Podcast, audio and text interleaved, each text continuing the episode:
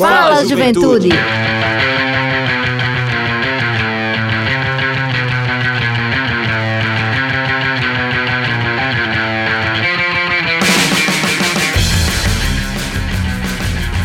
Boa noite, boa noite, juventude paraibana, muito boa noite. Está entrando no ar o seu programa, o nosso programa, o programa de toda a juventude da Paraíba, o Fala Juventude. Isso aí, galera, é o seu programa Fala Juventude, entrando no ar mais uma semana, hoje quarta-feira, dia 13 de outubro de 2021, são exatamente 18 horas no estado da Paraíba. E você está ouvindo o programa mais jovem do Rádio Paraibano, que é uma iniciativa da Secretaria Executiva da Juventude em parceria com a empresa Paraibana de Comunicação, através da sua, da nossa, da querida Rádio Tabajara FM e desde já nesta sintonia tão deliciosa, tão bacana aqui na sua companhia, na rádio né, que toca você, que é a sua Rádio Tabajara. Desde já, dá uma boa noite muito especial ao meu amigo Jonatas Castro. Boa noite, professor. Boa noite, Everton Correia. Boa noite, juventude que está nos ouvindo aí. Boa noite, nosso mestre Ivan Machado. Semana passada eu já fiquei sabendo que ele é um dos principais sonoplastas da Paraíba. Já percorreu E a é? Paraíba inteira, viu? Olha, tá vendo? O sertão, o, o sertão então nem se fala. Então muito boa noite, meu mestre Ivan Machado. Boa noite, Juventude Paraibana. E você que ainda não nos segue, lembra, acessa aí arroba Fala Juventude 105.5 no Instagram, segue a gente. E lá você vai ter direito a, a- a muitas notícias, muita coisa legal. Conhecer o nosso convidado previamente ou convidada, Sim. né? E também é, saber de notícias importantíssimas para a juventude paraibana. Com certeza, meu amigo professor Jonas, já também uma boa noite especial, como você disse, ao nosso mestre amigo e capitão da nave do Fala Juventude, que como eu sempre gosto de dizer, não é a nave do Transarreg, mas é tão boa quanto.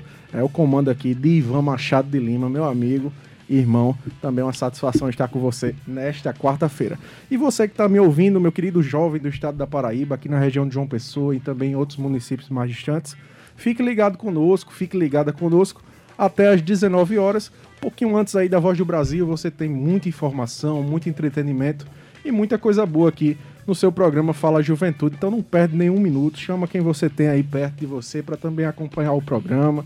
Você pai de família, mãe de família e quer conhecer mais acerca do Fala Juventude, você trabalhador, trabalhadora que está voltando do trabalho ou então que está indo para o trabalho, motorista de aplicativo, de ônibus, de táxi, a gente convida você para estar conosco nesse momento no rolê mais jovem do estado da Paraíba, que é o seu programa Fala Juventude, né, professor Jonas?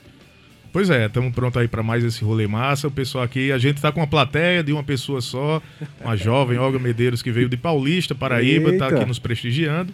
De onde? Paulista na Paraíba. Eita, coisa boa, rapaz. Terra semana boa, viu? passada a gente teve o convidado de Pombal. Pois é. Olha aí, meu amigo Ivan Machado, o homem mais É, rodado da Paraíba, viu, Jonas? Já trabalhou lá em rádio também, né? pois Olha. é, estamos prontos aí, viu, Everton, para mais esse rolê na quarta-feira. O programa Fala Juventude é um programa, assim, muito diferenciado, viu? Porque aqui tem um amigo Ivan Machado de Lima, que conhece todo o estado da Paraíba, de ponta a ponta. E do meu lado também tem o professor Jonatas Castro, que conhece o mundo inteiro, né? Um cara viajado, internacional, técnico da seleção brasileira feminina de goalball. Então, aqui a gente só tem potência nesse programa, viu? meu amigo professor Jonatas, eu gostaria de saber de você como é que foi o seu dia das crianças, esse feriadão bacana aí, desde sexta-feira, né? A noite de sexta-feira, claro. Pois é, o Everton, eu aproveitei para cuidar dos meus pais, que não são crianças, como se pode perceber, mas eles moram em Campina Grande, eu aproveitei para visitá-los. Meu pai tinha sofrido um acidente doméstico semanas atrás e eu aproveitei para estar mais junto deles nesse momento também. Claro, eu tenho dois filhos, ac- acabou que estiveram comigo também nesse, nesse momento, mas foi para estar em família mesmo. Coisa boa. Sempre bom, né? Estar em família nesse momento. E principalmente num feriado, né? Curtir um pouco a família, cuidar da família, como você traz, né? É extremamente importante. Eu também fiquei esse final de semana, esses dias, em casa, né? Não saí muito. Saí ontem para tomar uma cervejinha com os amigos, né? Ali naquele jeito, se protegendo, mas claro, é, com todo cuidado. Mas esse período do feriado foi mais para descansar mesmo, colocar as leituras em dia, professor Jonas, que é necessário, né? A gente passa o dia a dia é, na correria do trabalho e acaba, às vezes, perdendo até o tempo de poder ler, estudar um pouco, né?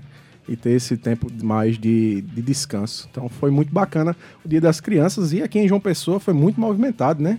A gente teve aí uma programação muito bacana por parte da Prefeitura Municipal de João Pessoa, com o Vem Bicar, lá na, no Parque Arruda Câmara, aqui, que teve uma programação bem extensa, com diversas atividades culturais para a juventude, através da Fundação de Cultura da Prefeitura, que é a Funjop.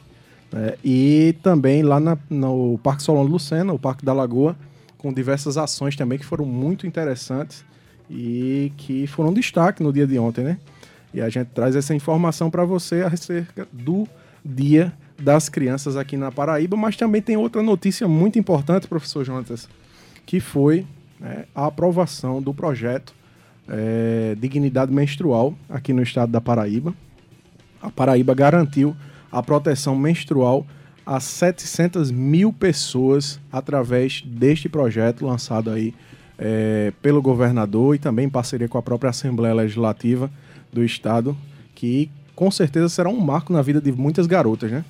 Pois é, Everton, eu sinto muito que a gente tenha que parabenizar essa iniciativa. Eu sinto muito que essa tenha que ser uma iniciativa a ser valorizada quando é algo tão básico a ser feito, né? E, e é tão básico que governa, é, governantes, gestores responsáveis vão fazer isso naturalmente, como você acabou de relatar que está sendo feito na Paraíba, né? Só para nossa juventude se situar, é, mulheres apenadas que cumprem pena em presídios, ou meninas que passam até 45 dias por ano sem frequentar a escola porque não têm acesso a, ao absorvente, que é a coisa básica para uma necessidade básica também delas, vão ter acesso, portanto, a isso e não vão mais precisar usar qualquer tipo de, de, de tecido ou, ou miolo, miolo de, de, pão, pão né? É. né? Como, enfim, né? Algodão, que são alternativas é, é, é, inadequadas. E, e, e, por que é que a gente tem que valorizar, tem que parabenizar, sim, apesar de ser algo tão básico? Porque nosso excrementíssimo presidente, ele vetou esse projeto em nível nacional. Mas ele não vetou, por exemplo, aliás, ele não, não. Porque aí ele fala que não tem financiamento para isso, que se o, o, Congresso derrubar o veto, que é o que tudo indica, vai derrubar sim, é, vai ter que tirar dinheiro da saúde e da educação. Mas por que ele está falando isso? Se ele gastou em agosto, por exemplo, um milhão de reais para resolver um problema da Igreja Universal em Angola. Foi lá falar diretamente com o presidente de, de Angola para tentar resolver um problema da Igreja Universal do Reino de Deus. Ele gastou também 711 mil reais na inauguração de uma ponte. Pessoal, essa ponte tem 18 metros de, de extensão, viu, o Everton Correia? Vou repetir: 18 metros de extensão. Para isso, foi gasto durante a cerimônia apenas. Isso eu não estou falando que esse, esse, foi o dinheiro da ponte, não, tá, pessoal? Para a cerimônia de inauguração, foram gastos 711 mil reais. Foram cortados 600 milhões da ciência e tecnologia. 600 milhões de reais do Ministério da Ciência e Tecnologia. Olha a desvalorização da ciência mais uma vez. Foi gasto também 440 mil reais para uma comitiva brasileira de 10 pessoas irem até Israel para debater, conhecer o projeto e debater sobre um spray nasal que não deu em nada. Que não deu em nada. Mas foram gastos 440 mil reais. Além disso, teve leite condensado, vinhos que a gente já trouxe aqui, chiclete que a gente já trouxe aqui. Falado, né? Eu nem vou falar sobre isso, porque a gente né? já foi falado e a gente vai se estender demais.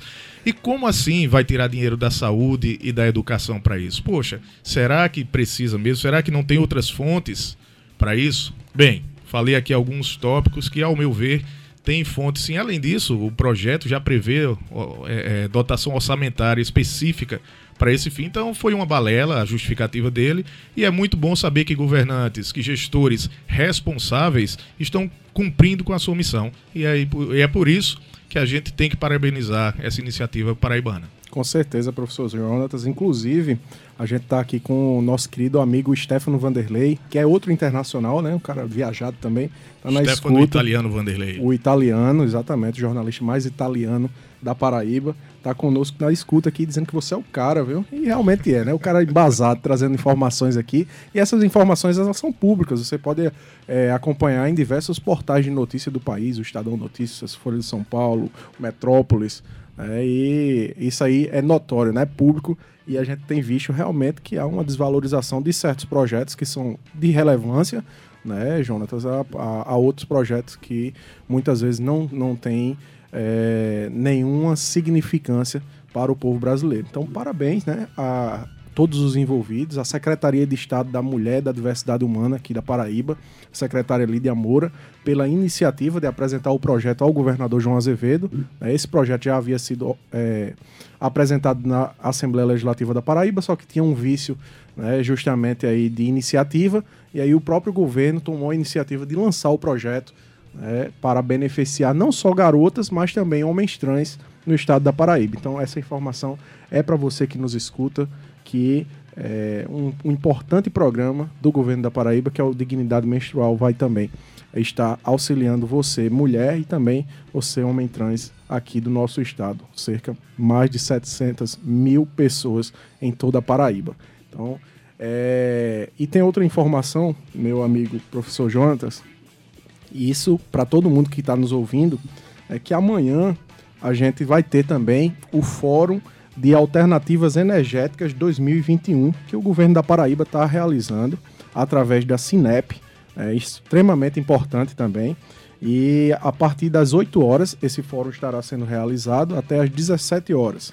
E o fórum ele tem justamente a perspectiva de trabalhar essa questão da nossa potencialidade energética no estado da Paraíba, né? As, as potencialidades energéticas do nosso estado. A gente é, divulga isso para você que está nos escutando, porque as inscrições, inclusive, elas estão prorrogadas até amanhã através do site da Cinep, que é o cinep.pb.gov.br. Então a inscrição é gratuita e para assistir os painéis online com entidades e especialistas do país sobre avanços e perspectivas de novos investimentos em energias renováveis, basta você fazer essa simples inscrição no site que é o que eu vou repetir para você, sinep.pb.gov.br. E muito bacana, né, professor Jonas? Mostra que a gente também está discutindo a questão das, da potencialidade energética da Paraíba, mas também trabalhando energias renováveis e o meio ambiente, né? Pois é, está debatendo o futuro, né, o Everton? Na verdade, isso simboliza isso, debater o futuro, debater alternativas né, para quando a gente precisar. A gente está vendo aí, vivendo uma, uma crise nesse momento que pode ser resolvida ou não. Né? Faz muitos anos que a gente escuta, ah, o petróleo vai acabar. Ah, mas aí se, se encontrou uma jazida, um depósito que tem lá não sei quantos milhões de barris de petróleo. Aí, mas aí vai acabar. Mas aí se descobre de novo. Pelo que a gente tem hoje, sim, é um. Aliás, é um recurso limitado. Pelo que se tem hoje, a, a, perspectiva é de mais uns 30 anos, mas a não ser que se descubra novas, é, é, novas fontes, como, como geralmente acontece. Porém, é, é, preciso pensar em outras fontes energéticas também, inclusive mais limpas, né, mais saudáveis para o planeta. Então, isso é debater o futuro, é, é legal ver a, a, Paraíba à frente disso também. E, e, é bacana porque, eu dizia até em outra rádio, que é bacana porque a gente aqui na Paraíba, e o governo tem explorado muito isso junto com a iniciativa privada, que é justamente a questão das, da, da energia solar, né, fotovoltaica, e também a própria energia eólica na região ali do, do sertão, né? Do, principalmente do Seridó e Sertão, né? Isso, ali próximo à Serra de Santa Luzia. Santa Luzia. Cada e... vez mais é, é, é, geradores ali. E redes de, de, de, distribuição também. Exato. E na região de Coremas, no Vale do Piancó, a gente tem justamente a questão da energia solar, né? Que é extremamente importante, como você diz. A gente está pensando o futuro. E que bom que a Paraíba e também outros estados do Nordeste estão pensando nessas alternativas né, que são extremamente importantes para o nosso desenvolvimento, mas também para a manutenção da vida na Terra né, porque são energias realmente que visam aí trabalhar a questão do próprio meio ambiente, extremamente importante. E por último, professor Jonatas, nesse nosso bate-papo inicial, também gostaria de trazer outro destaque, que é a Feira dos Aromas, que vai acontecer também neste fim de semana. Né, e a Fundação Casa José Américo vai receber esse festival. E é um encontro de sabores, cheiros, cores e sons. Essa é a Feira dos Aromas, uma iniciativa que toma conta das dependências da Fundação Casa de José Américo, em João Pessoa, no próximo sábado. E a Casa de José Américo é localizada em frente ao Museu Casa. A feira ocorre simultaneamente ao projeto Acesso Cidadão ao Lazer, Esporte, Arte e Cultura, realizado para a inclusão de pessoas com deficiência e necessidades especiais, das 8 ao meio-dia. Então, esse festival vai acontecer lá no Cabo Branco, na casa de José Américo, já no finalzinho do Cabo Branco. E é uma ação que é uma parceria entre a Fundação Casa de José Américo e a Secretaria de Estado do Desenvolvimento Humano e também a própria Secretaria de Estado da Cultura e o assentamento rural Nova Vida, além da própria livraria do Luiz. Então você é, que vai estar tá visitando esse evento, esse espaço, você terá a oportunidade de encontrar produtos orgânicos como verduras, legumes, frutas, produtos artísticos culturais como livros, música, poesia, crochê, fuxico e gastronomia como bolos, biscoitos, tapiocas e doces. Sempre pensando na biossegurança, as barracas ficarão dispostas em filas com o distanciamento exigido pelo decreto estadual também em relação à Covid, professor Jonathan. Você vai dar uma passadinha lá com certeza, vale muito a pena conferir. E lembrando que isso é, é importante também para a geração de renda. Isso não é apenas um, um, um, momento de conhecer esses ambientes, mas ver que, que a economia se movimenta também com, com estes recursos. Pois é. Então é isso aí, o seu bate-papo inicial de hoje do programa Fala Juventude. A gente sempre trazendo para você essas novidades, o que está acontecendo aqui no estado da Paraíba, no Brasil e no mundo, para que você fique bem informado é, e antenado do que você pode ter aí como oportunidade para o seu dia a dia. E desde já, só agradecer a sua audiência, meu querido ouvinte, minha querida ouvinte. Você está ouvindo o programa Fala Juventude, que é o programa mais jovem do Rádio Paraibano e é uma iniciativa da Secretaria Executiva da Juventude, em parceria com a empresa paraibana de comunicação, a sua EPC, através da nossa Rádio Tabajara FM 105,5.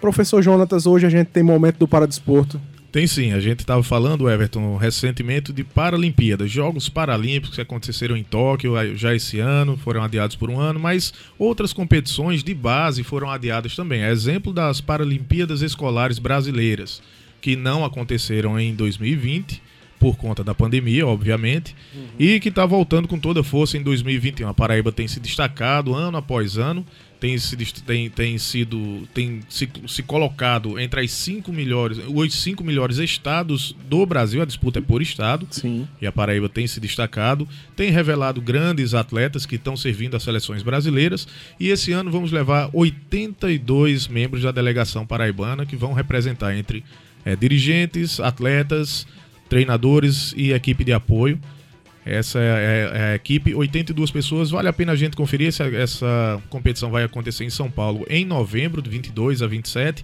E, claro, a gente vai trazer os resultados aqui no Fala Juventude. Perfeito, professor Jonas.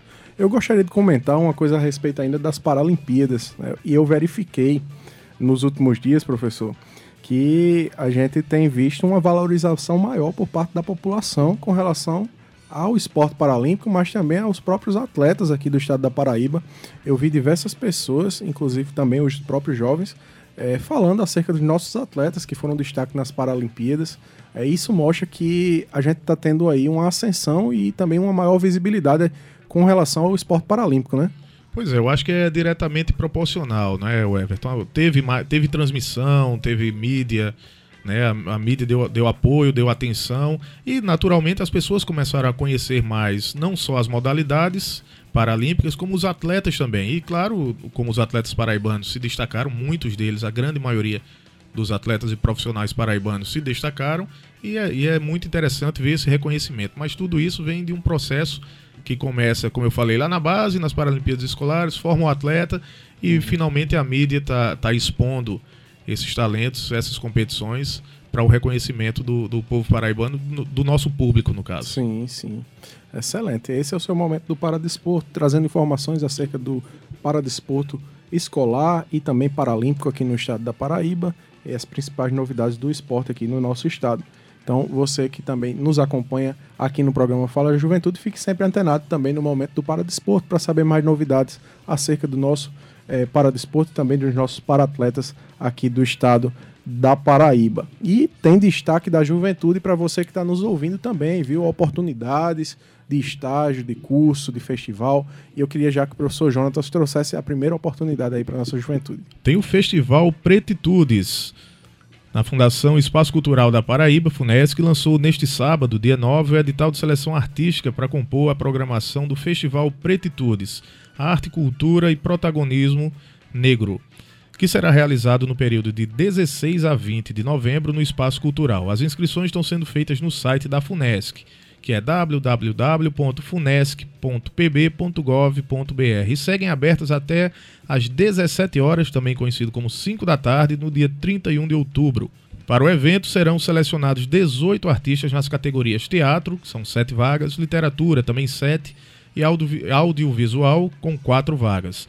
Podem se inscrever atores, realizadores e poetas, autodeclarados pessoas negras com idade mínima de 18 anos e residência no estado da Paraíba há no mínimo dois anos. Eu não vou repetir aqui, funesco.pb.gov.br, porque você acessa lá o arroba Fala Juventude 105.5 e confere essas informações por lá. Pois é, e também tem vaga de estágio para você nessa parceria do seu programa Fala Juventude com o Centro de Integração Empresa Escola, o CIE, aqui do estado da Paraíba. Inclusive, agradecer a Andréa Cruz, que é a nossa supervisora no estado da Paraíba do CIE, que sempre está mandando essas oportunidades para a gente aqui no seu programa Fala Juventude. O Centro de Integração Empresa Escola está com vagas de estágio para os cursos de Psicologia, Direito, Pedagogia, Design Gráfico, Ciências Contábeis e também vagas para o ensino médio. Vou repetir para você: vagas para o curso de Psicologia, Direito, Pedagogia, Design, Ciências Contábeis e também vagas para o ensino médio. Para ter acesso a essas vagas, você precisa apenas ligar para o telefone 3003 2433 3003 2433 ou enviar o seu currículo para o e-mail vagas.ciee jp.ciee.org.br vagas.ciejp.ciee.org.br Também pode nos procurar através do Instagram, que o professor Jonathan já falou, que é o arroba Fala Juventude 105.5. Lá a gente também vai estar dando mais informações e mais detalhes para você que nos escuta. A remuneração varia entre 600 reais e 787 reais e 98 centavos. Então é uma oportunidade aí imperdível que você tem de ter essa primeira experiência de trabalho e também a oportunidade de estágio, né, Jonatas? Pois é, muito importante. Como o Everton já falou, eu, eu frisei também. Entra lá no arroba Fala Juventude 105.5 e confere todas essas informações que é são muito interessantes. Tem outras informações importantes lá também. Mandar um abraço para o nosso amigo Gustavo Regis, que estava apresentando agora há pouco o Menu 105, sempre companheiro do programa Fala Juventude, está na escuta aqui neste momento. A nossa querida é, Hortência, lá na cidade de Dona Inês, também está nos acompanhando através da internet. Um abraço para você, Hortência, e para todos vocês que estão nos ouvindo. E sem mais demora, professor Jonathan, são 18 horas e 21 minutos. A gente gostaria de que você dissesse qual é o tema do programa de hoje e quem é o nosso convidado ou a nossa convidada especial. Pois é, hoje vamos homenagear um, um, um grupo de profissionais que são os fisioterapeutas. Vamos homenageá-lo pelo Dia do Fisioterapeuta. Hoje a gente vai receber para conversar com ela aqui Brisa Xavier. Brisa Ricardo Xavier da Silva tem 27 anos, possui formação em fisioterapia pelo Centro Universitário João Pessoa Unip, especialista em saúde neonatal pediátrica e Saúde da Família e Comunidade. Ela é atuante na área de pediatria e gerontologia em atendimento domiciliar e está cursando mestrado em modelo em decisão em saúde pela UFPB. Seja muito bem-vindo, muito boa noite, é uma honra recebê-la, Brisa. Boa noite, boa noite a todos os ouvintes aqui do Fala Juventude. É um prazer estar aqui com vocês e hoje venho parabenizar todos os fisioterapeutas, meus colegas de trabalho, de profissão. É uma profissão brilhante que vem se destacando né, com o tempo e a gente vem trazendo muita qualidade de vida a todos os pacientes a qual a gente oferece assistência à nossa comunidade. Perfeito. Boa noite, Brisa, também. Seja muito bem-vinda ao programa Fala Juventude. Para nós é uma honra recebê-la nesta noite. E desde já a gente gostaria que você falasse um pouquinho acerca de quem é Brisa Xavier, né, sua trajetória, por que foi que Brisa escolheu ser fisioterapeuta, escolheu esse curso. Conta um pouquinho pra gente aí, para que nossos ouvintes, a nossa juventude conheça um pouco mais sobre você. Tudo bem. É, meu nome já, como já falaram, sou Brisa Xavier. É, sempre fui aluna de escola pública. É, desde o meu ensino médio, sempre pensei em fazer algum curso da área da saúde. E aí comecei a fazer uma pesquisa e ver quais os cursos que encaixaria melhor dentro do meu perfil.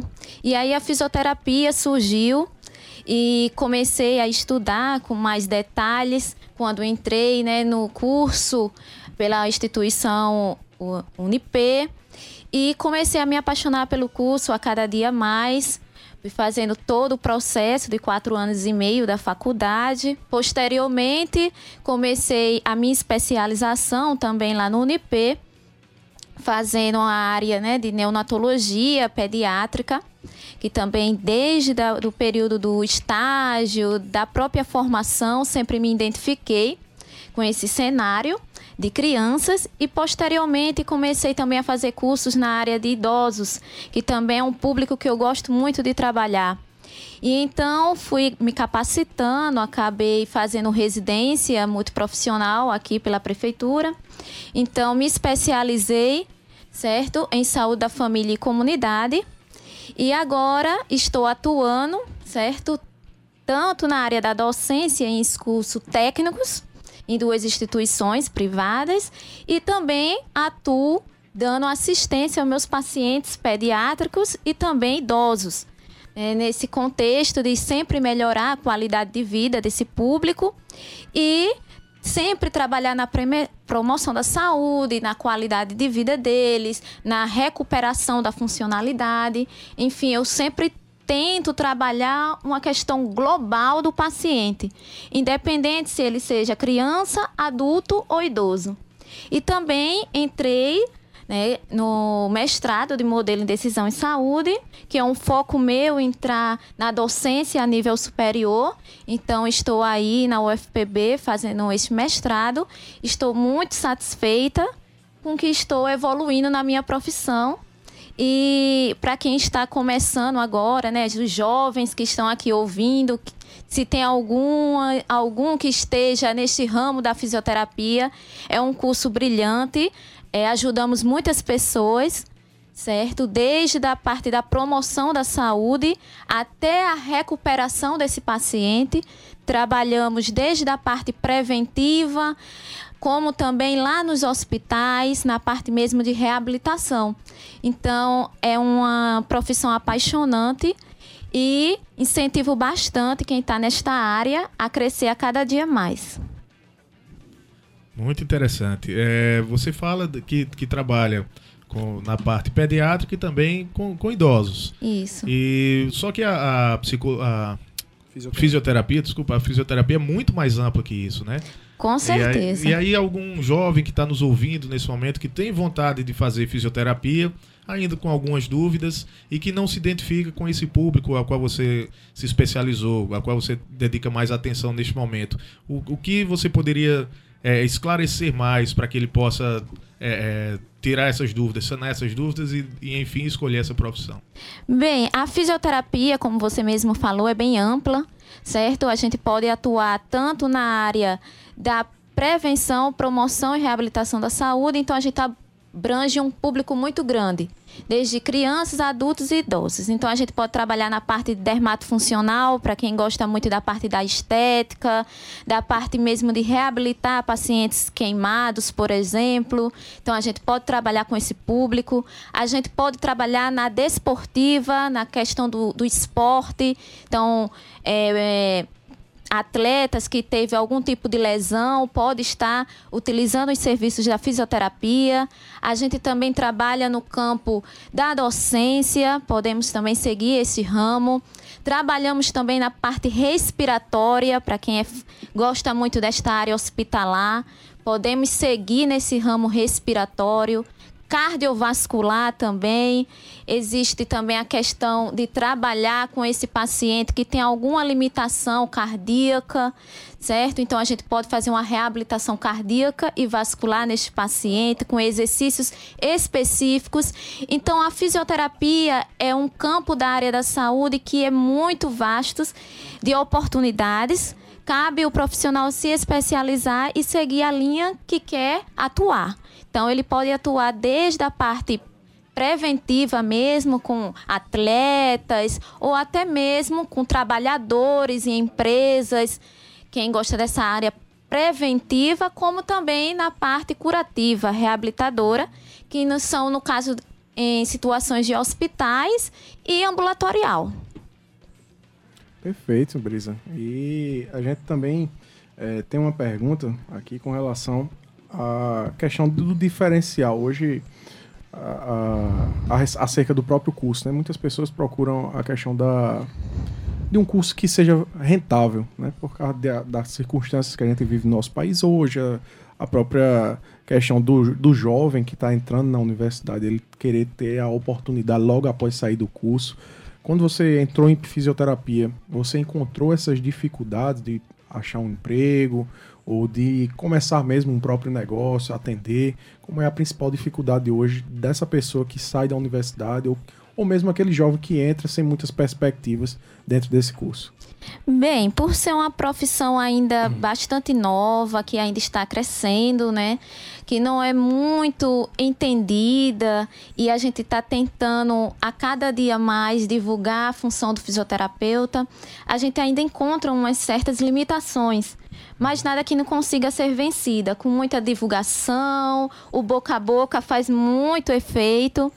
É, eu tive uma certa dificuldade, como todos os outros profissionais, acredito, mas com o tempo a gente consegue fazer a nossa clientela, a gente consegue fazer com que o público se fidelize conosco e assim eu fui me capacitando porque, como toda profissão, a gente precisa se capacitar para uhum. ser um diferencial.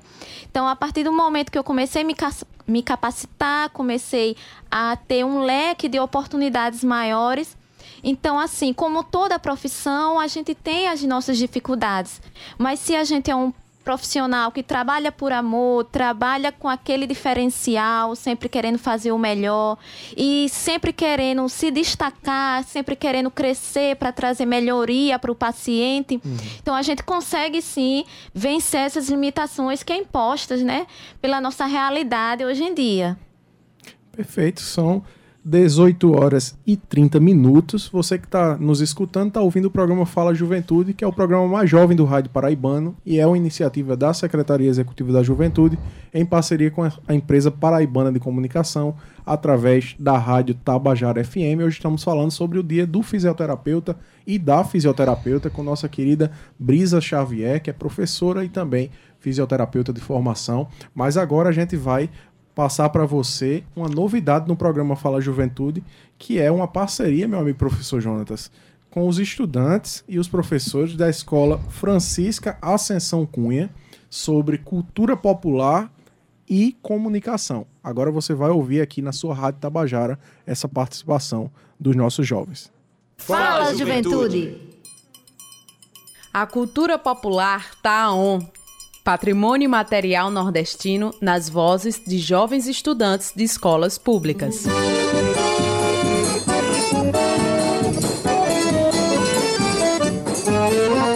Prepare o seu coração para a história que eu vou contar. A história do nosso povo, a origem do arraiá. Veio lá das Europas dos bailes da corte real. Era uma festa pagã para a colheita de junho comemorar no calendário da Igreja Católica para os santos festejar. Primeiro São João, São Pedro e Santo Antônio para a gente que quer casar. No Brasil se misturou as influências regionais, indígenas e afro-brasileiro e outras manifestações culturais. De norte a sul desse Brasil, são muito lindos os arraiais. Faz parte do folclore brasileiro, das festas tradicionais. Tem fogueira, tem bandeirinhas, tem comidas típicas. É bom demais. Pamonha, curau de milho verde, milho cozido, vinho quente, batata doce e muito mais. E não acaba aí não. Tem casamento matuto, música, shot, chachado e baião. Tem forró ralabucho, trio pé de serra e o famoso gonzagão. Tem padre, noivo, noiva, pajem noivo, pajem noiva, madrinhas, padrinhos, delegados, sacristão. Não pode faltar o rei a rainha do milho, além de Maria Bonita e Lampião. Temos no Parque do Povo o maior São João do mundo. Vem gente de todo canto, uma grande concentração. Todo mundo bem juntinho comemorando São João. Ai que saudade que eu sinto dentro do meu coração dessas noites brasileiras, das quadrilhas e do nosso São João. Informou a aluna Carolina Barbosa, estudante do primeiro ano da Escola Cidadã Francisca Ascensão Cunha, a FAC, fazendo parte do projeto A Cultura Taon.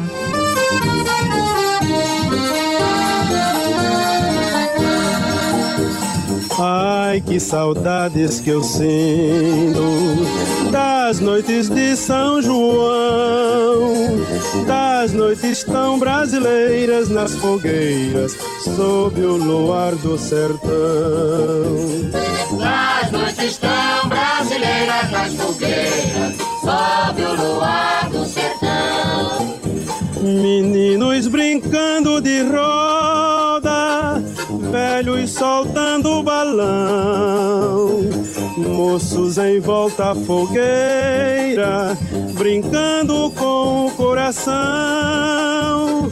Eita, São João dos meus sonhos, eita, saudoso sertão, ai, ai. Ai, que saudades que eu sinto das noites de São João das noites tão brasileiras nas fogueiras, sob o luar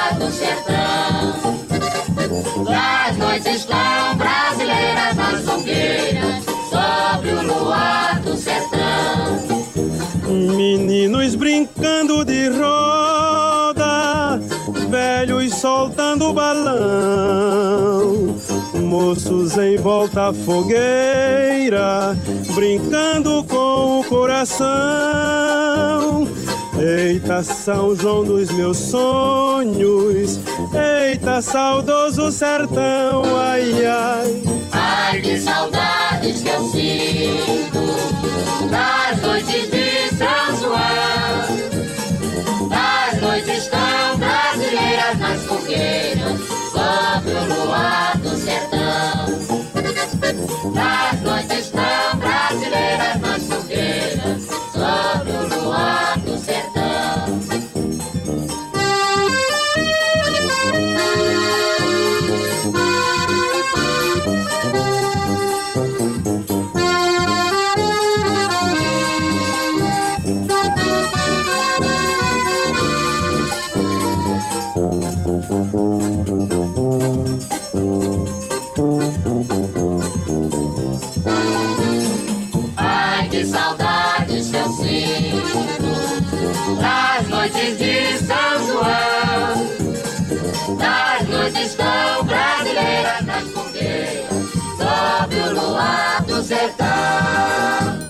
A cultura popular tá on.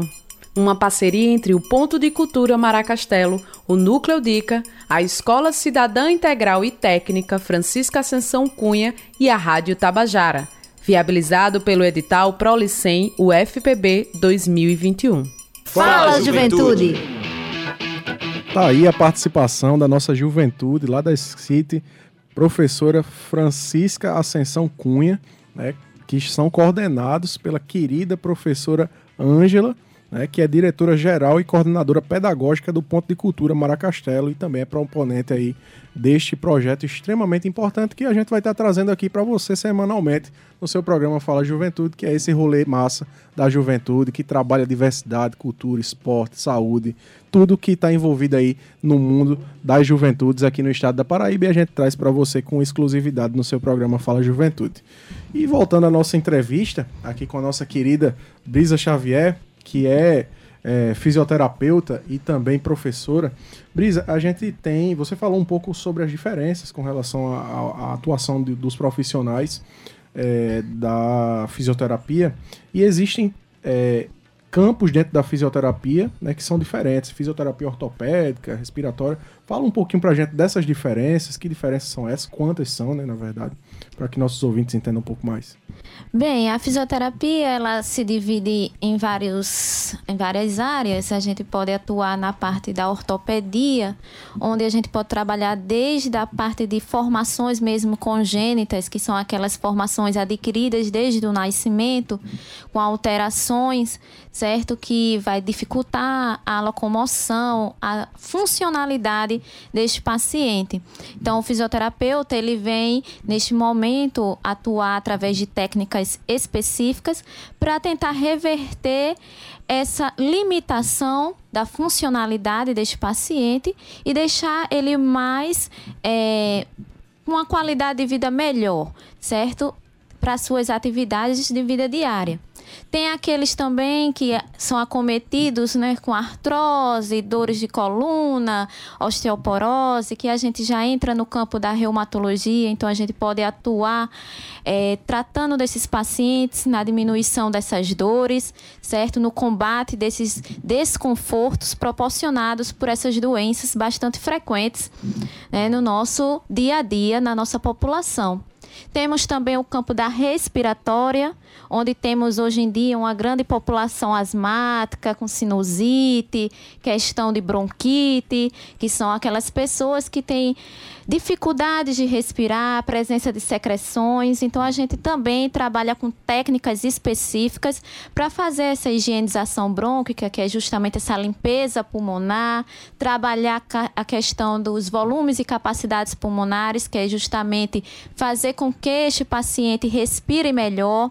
Então, a gente pode atuar neste público. Também temos a questão dermatofuncional, onde a gente pode atuar na área estética, como também a gente pode trabalhar com aqueles pacientes que sofreram algum tipo de queimadura, principalmente nessa, nesse, nessa época junina, quando muito frequente aqui, né, algo cultural da nossa cidade.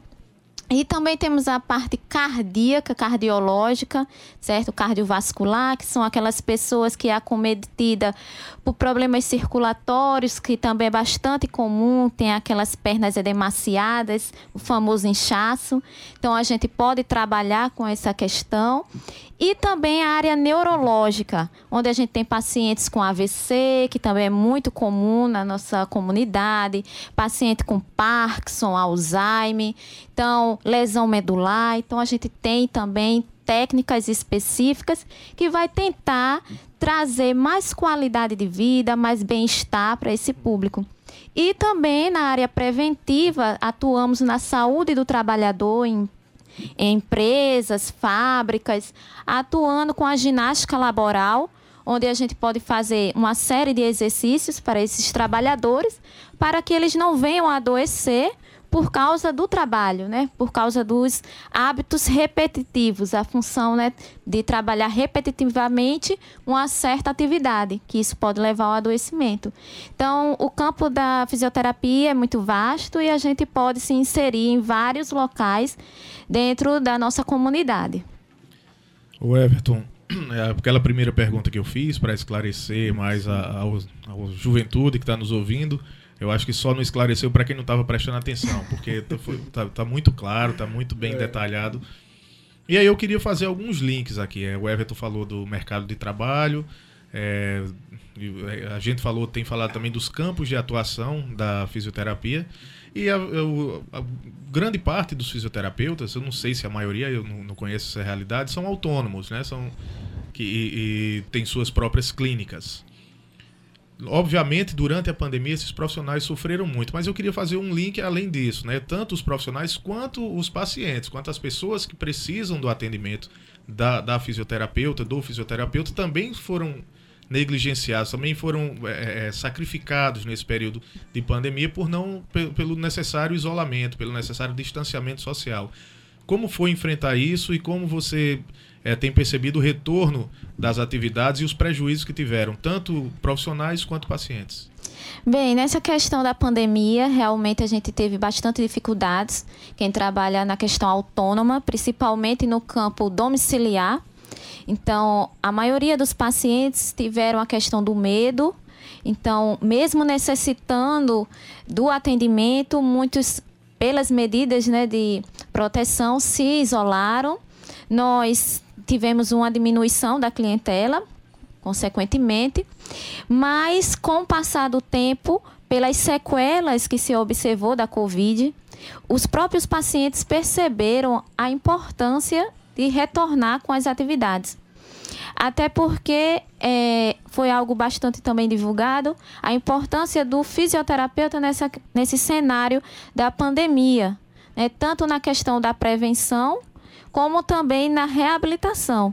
Então, muita, muita a população foi acometida pelo Covid e assim muitas pessoas apresentaram sequelas respiratórias, outras ap apresentaram até sequelas físicas, né, que poderiam é, trazer uma certa dificuldade para esse paciente. Então eles acabaram voltando aos poucos a se inserir. Eu mesmo, meus pacientes, como eu já falei, são muito idosos e crianças. Então, voltando mais para a questão dos idosos, eles já têm uma fragilidade pulmonar presente. Então, alguns pegaram o Covid e ficaram com 50% do pulmão comprometido e perceberam que tinha que voltar urgentemente com a fisioterapia.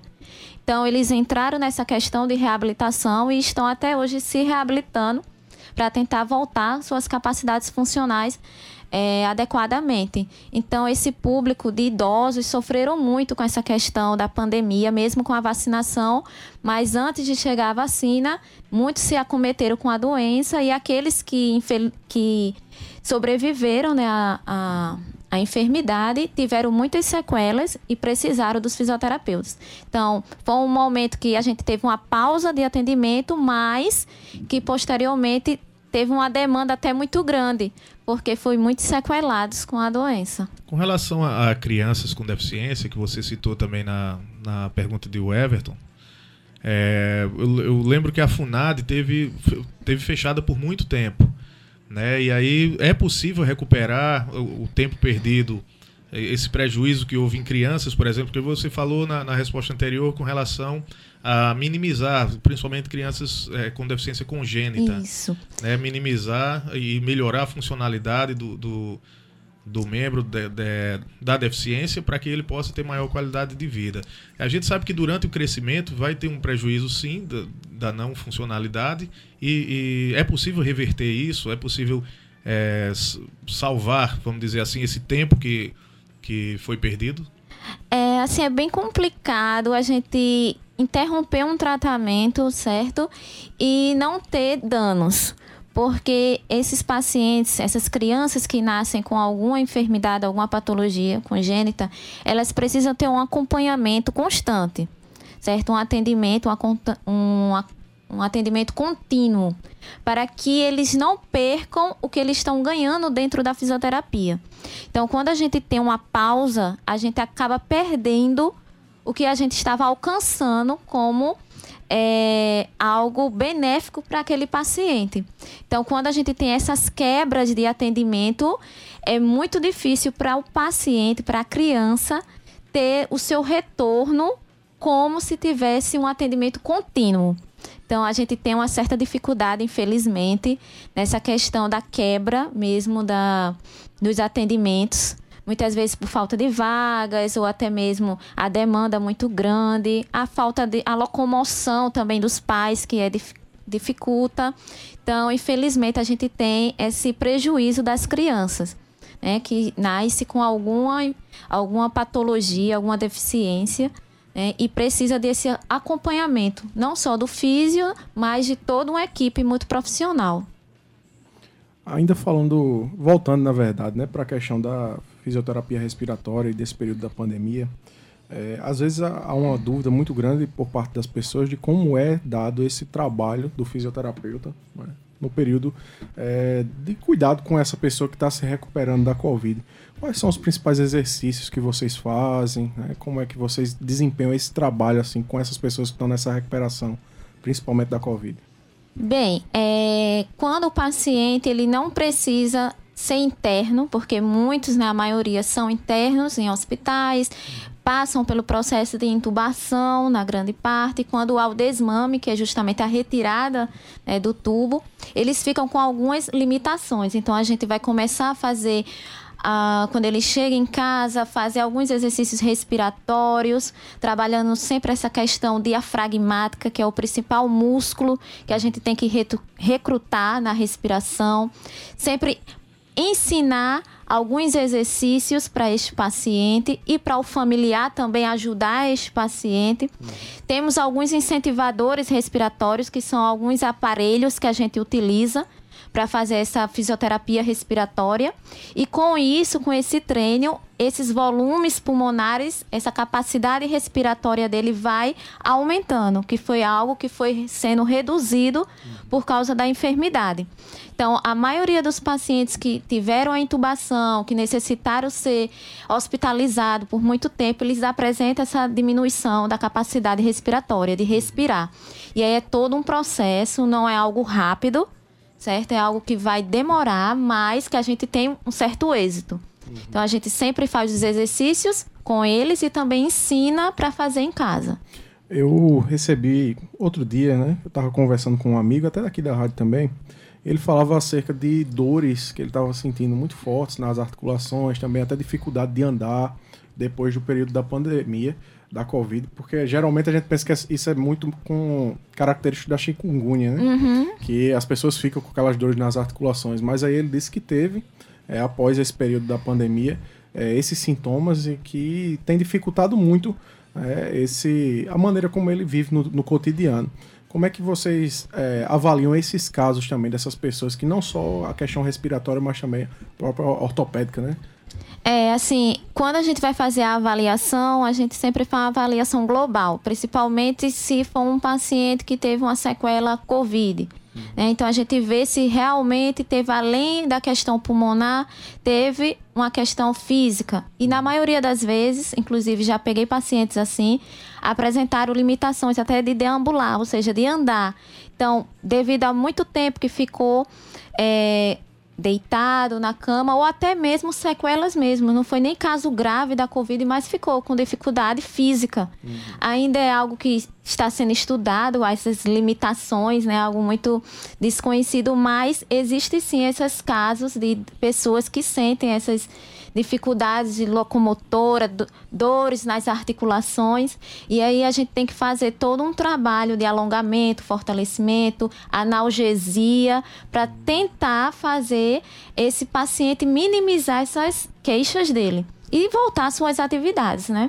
Além da questão também que eles ficam com muito medo, né? Quem teve o Covid é, fica com muito medo de voltar às suas atividades é, diárias, né? Então a gente também tem que ter esse olhar com o paciente, sempre que precisar indicar para outro profissional que esteja capacitado em atuar nessa questão também psicológica. É, como você falou, são muitas as sequelas e ainda está se conhecendo muito do, do pós-Covid, é, né?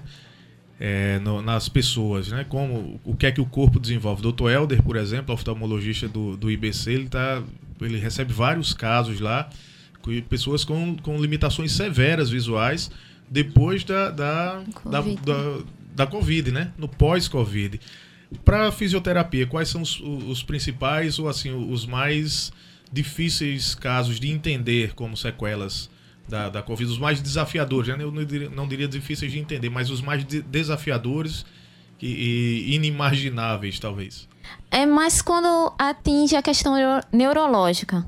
É, tem casos que acabam, assim, três meses depois de um paciente ter Covid, acabou tendo um AVC. Então, assim, traz toda aquela limitação que a gente já sabe, conhece de um paciente que tem AVC. Então, já tive paciente que fui lá fazer o, o a avaliação e a, a princípio era questões só respiratórias e depois apresentou um quadro de AVC. Então, assim, é comum, a gente está vendo muito até na literatura que está é, tendo esse cenário de problemas neurológicos após Covid, né? Então, assim, ainda não é algo definido na literatura, mas a gente está vendo que tem muitos casos, muitos relatos. E é quando a gente volta para essa área neurológica é bem complicado a gente tem um progresso bem significativo para esses pacientes. Quando é algo só respiratório é mais fácil de resolver, vamos dizer assim.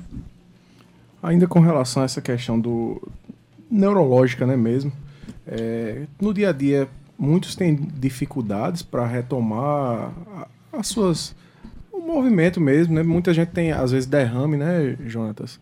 Passa por esse problema de derrame, tem aquela dificuldade. Como é que esses pacientes é, eles reagem ao tratamento fisioterápico? Assim, esses pacientes neurológicos, independente de ser pós-Covid ou não, uhum. se tenha associação ou não, eles sempre têm uma barreira muito grande, porque eles sentem, eles sofrem limitações que antes eles não tinham, certo? E ter uma nova realidade de vida é algo muito difícil. Então, muitas vezes eles têm barreiras, sim, aos exercícios, até pela dificuldade de realizar as atividades, então eles ficam fragilizados. E dependendo do grau da lesão, a gente também tem uma certa dificuldade em gerar esse retorno às atividades deste paciente. Então é algo que a gente precisa conversar muito com esse paciente, mostrar a ele que cada caso é diferente, mas que tem a chance dele melhorar, que não se não seja 100%, mais que 50%, 60%, e que ele pode sim ter uma nova vida com aquelas limitações, que não acabou. Né? Então, independente, assim, isso eu levo para qualquer paciente, independente se seja neurológico, respiratório, ortopédico, sempre mostrar a eles que a limitação não vai dificultar o que ele tem ainda para viver. Então, sempre mostrar isso para ele é muito importante, porque eles têm uma barreira realmente quando tem uma certa limitação e quando é grave essa limitação, eles têm uma barreira aos exercícios, à própria atuação e ao, à evolução. Ficam com medo de não ter o progresso. É, infelizmente, nosso tempo está se esgotando, não é isso, Everton? É, a gente está sendo alertado aqui pelo nosso mestre, Ivan, também. É, eu quero agradecer demais a, a sua presença, foi muito bom, muito esclarecedor. É, daqui a dois dias está tá de parabéns de novo, né? Dia dos professores. É eu queria que você deixasse uma mensagem final para os jovens que estão nos ouvindo nesse momento. Primeiramente, quero agradecer pelo convite, quero agradecer a todos que estão aqui sintonizados com a gente. E a mensagem que eu deixo é quem esteja aí nesse momento né, de volta às aulas, né, que a gente está começando novamente o período presencial, aqueles que ainda estão à distância. Se tem algum se formando aí em fisioterapia, que não desista, certo, dos seus sonhos, sempre procure ser um profissional competente. A gente tem limitações, tem barreiras, mas que a gente não se deixe vencer com essas limitações, essas barreiras que a gente tem no nosso dia a dia, que a gente consiga vencer qualquer obstáculo, porque a gente está trabalhando com vidas e quem trabalha com vidas tem que dar sempre o melhor para aquele, para que ele se sinta sempre é, confortável, seguro e tenha a qualidade de vida que ele tanto almeja. Então, agradeço a todos e quem está na área da saúde, vamos seguir com esse foco. é isso aí, você acabou de ouvir Brisa Xavier, que é fisioterapeuta, professora na área de saúde, falou para a gente um pouquinho sobre o dia do fisioterapeuta. Agradecer a audiência de você que está nos ouvindo em casa, do nosso amigo Leonardo lá no bairro de Mangabeira que está nos escutando, o seu noivo Alexandre, meu querido amigo, né, dos tempos do IFPB, também está na escuta. Um grande abraço. A gente tá mandando uma lembrancinha para você, viu, Alexandre, aqui da Juventude, para você eh, levar para casa também. E meu amigo Jonatas, para encerrar o nosso rolê de hoje, a frase da semana é de Pedro Bial, apresentador, e diz o seguinte, abre aspas: "Saúde e paz. O resto a gente corre atrás."